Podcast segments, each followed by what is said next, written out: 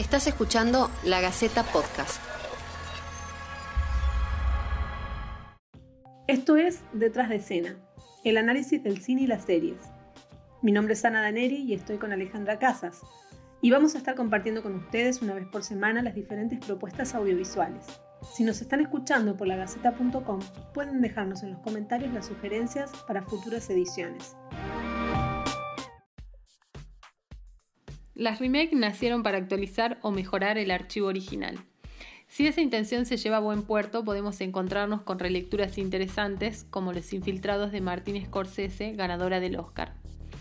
Sin embargo, en la otra vereda nos podemos encontrar con las reversiones que no solo miran a la original con curiosidad inventiva, sino que además insultan a las obras originales podemos contar con los dedos de la mano aquellas reversiones de películas que mejoraron o al menos igualaron a las originales. Por ejemplo, en 1983 se estrenaba la exitosa Scarface de Brian De Palma, pero la primera Scarface es de 1932 del director Howard Hughes.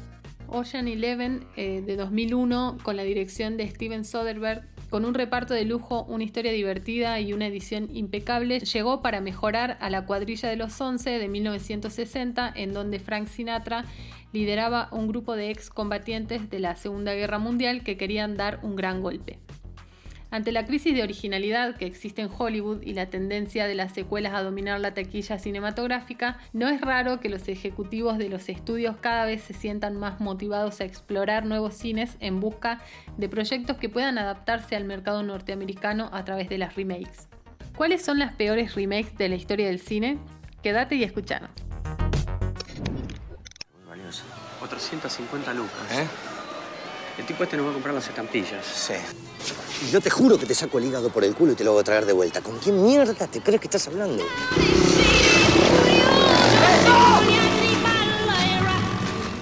¿Quién no vio Nueve Reinas? La película icónica argentina del año 2000, dirigida por Fabián Bielinski y actuada por Gastón Pauls y Ricardo Darín. Esta película fue llevada al cine luego en Estados Unidos en una reversión dirigida por nada menos que Steven Soderbergh. La versión norteamericana contó también en la producción con nada menos que George Clooney. La película se llamó Criminal y estuvo basada en el film argentino y fue un fracaso de taquilla. ¿Por qué fue un fracaso? ¿Por qué son malas algunas de estas adaptaciones? ¿Un buen director o reparto garantiza que la película vaya a ser buena? Con seguridad te digo que un buen director no garantiza nunca que la película vaya a ser un éxito. Ni siquiera, ni siquiera si fuese una película original. Pero puntualmente hablando de las remakes en Criminal, Steven Soderbergh es el director y quizás muchos no lo reconozcan por su nombre, pero deben haber visto más de una de sus películas. Sí, Contagio, que ahora está pegando tanto después, de hecho hicimos un podcast hablando de esa película después de, bueno, de la pandemia y todo. está entre una de sus películas más icónicas o más conocidas, o Traffic, Efectos Colaterales, La Gran Estafa, inclusive. Ocean's Eleven, el título original, que de hecho la mencionabas en, la introducción como un buen ejemplo, de remake, a diferencia de este caso, que tendríamos mucho más para, para criticar de por qué la adaptación norteamericana no, no funcionó. Sí, me parece que principalmente eh, la adaptación eh, no fue exitosa porque la película es tan argentina y tiene un anclaje tan importante en la cultura argentina que trasladarla a los Estados Unidos es difícil. O sea, no. De hecho, a nadie le llamó la atención la película. Fue como dijiste, fue un fracaso de taquilla, no, no, no tuvo gran relevancia. La distribuyó Warner, que no es una empresa chica. Y aún así, no quisieron, quisieron llevarla a, todas partes de Estados Unidos y no se consiguió.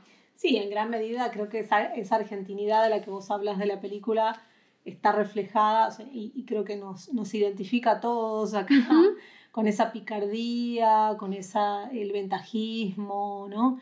Que eh, encarnaba el personaje de Darín eh, en, la historia. Y era como el estafador estafado un poco la, historia en sí.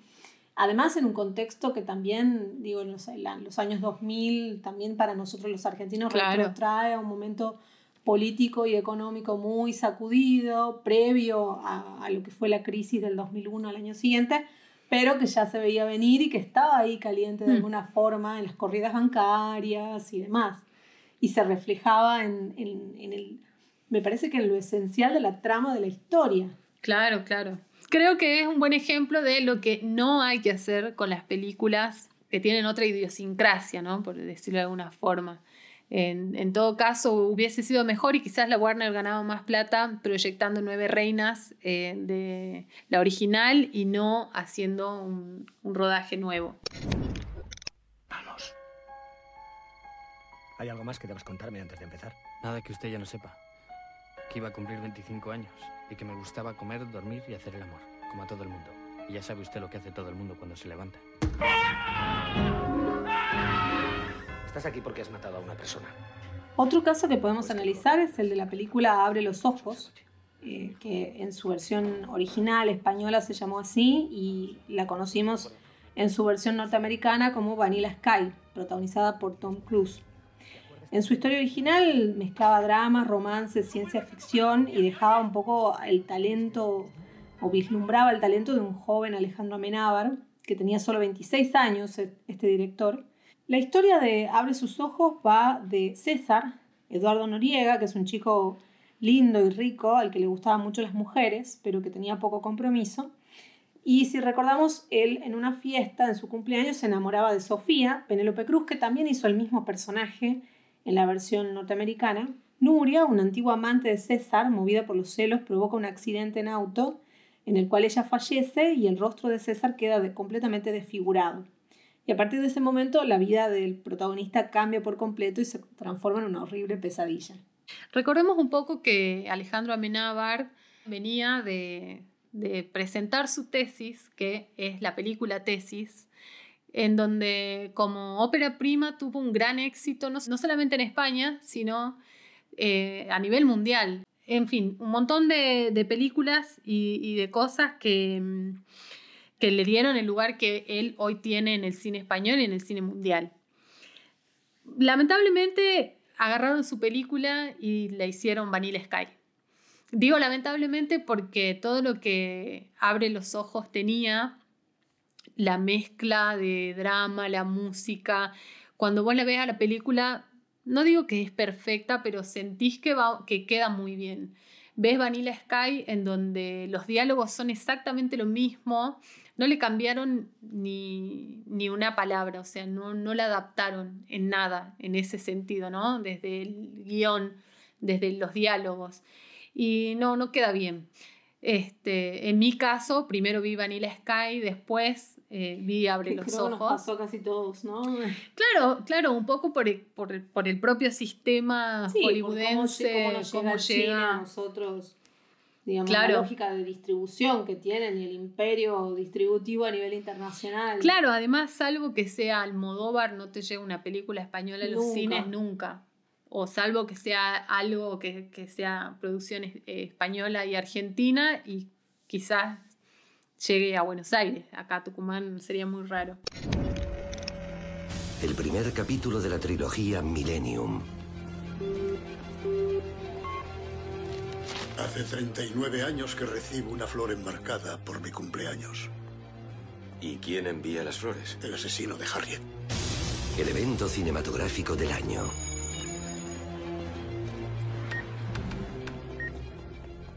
Y el último caso que tenemos también es eh, un caso extraño o emblemático porque, como vos decías hace un momento, es difícil que nos lleguen películas españolas inclusive hablando el mismo idioma, mucho más difícil es que nos lleguen películas suecas. y este caso fue una excepción porque, por lo menos en mi caso, estoy hablando de la, trilogía Millennium, yo leí primero las novelas, después vi las películas suecas y después vi la versión horrorosa norteamericana. si recordamos un poco, la, la trilogía de los hombres que no amaban a las mujeres está basada en una saga de libros eh, la saga Millennium, como fue conocida. Y la película original sueca fue estrenada en el año 2009, dirigida por Nils Arden Oplev. Y en 2012 nos llega la versión norteamericana de La chica del dragón tatuado, dirigida por David Fincher, que es un director muy reconocido de los Estados Unidos, que a pesar de tener un premio, esta película, al mejor montaje, realmente no le llega a los talones a la versión sueca. La película estuvo protagonizada por Daniel Craig, otro actor también muy conocido, sobre todo por la última saga de James Bond, que es el que encarna al, propio James Bond, y el papel de uno de los personajes principales, la coprotagonista, Lisbeth Salander, eh, estaba encarado en la versión norteamericana por Rooney Mara y la versión sueca por Naomi Rapaz, que es una actriz que después entró también gracias a, ese protagónico dentro de, Hollywood. La historia va de un periodista caído en desgracia y una hacker antisocial que descubren un secreto, el secreto de una familia, mientras investigan el caso de una mujer que desapareció hace 40 años. Eso es básicamente lo que trata la primera historia, pero tiene un trasfondo de violencia, de la violencia de género sobre todo, eh, justamente por eso el mm. título, la violencia hacia las mujeres, la, bueno, hay violencia explícita en el caso de una violación, por ejemplo, mm. que se muestra en la película, que eh, en, la, versión sueca es bastante más fuerte que en la versión norteamericana, está un poco más edulcorada de alguna forma. Sí, me parece que este es el, gran ejemplo de el buen director, eh, la buena historia desperdiciada, desperdiciada y un, gran talento que para mí David Fincher tiene un gran talento, pero en esta película no, no lo supo llevar quizás la historia, quizás como vos decís, es muy fuerte la versión sueca, la original, es fuerte la película y a lo mejor Estados Unidos no estaba preparado para ese tipo de, de crítica, de... Sí, de violencia tan explícita y además de hablar de temas que Estamos hablando. Fundamentalmente me parece que es la temática. Es la temática, es la temática. Sí, o sea, estamos hablando de muchos años antes del Me Too y de todos estos movimientos donde teníamos todavía a los Harvey Weinstein en, haciendo producciones, hablar de la violencia de género, eh, mostrarla y mostrar esa violencia tan explícita como lo hacía la versión sueca bueno, quedaba como quizás un poco desfasado en el tiempo.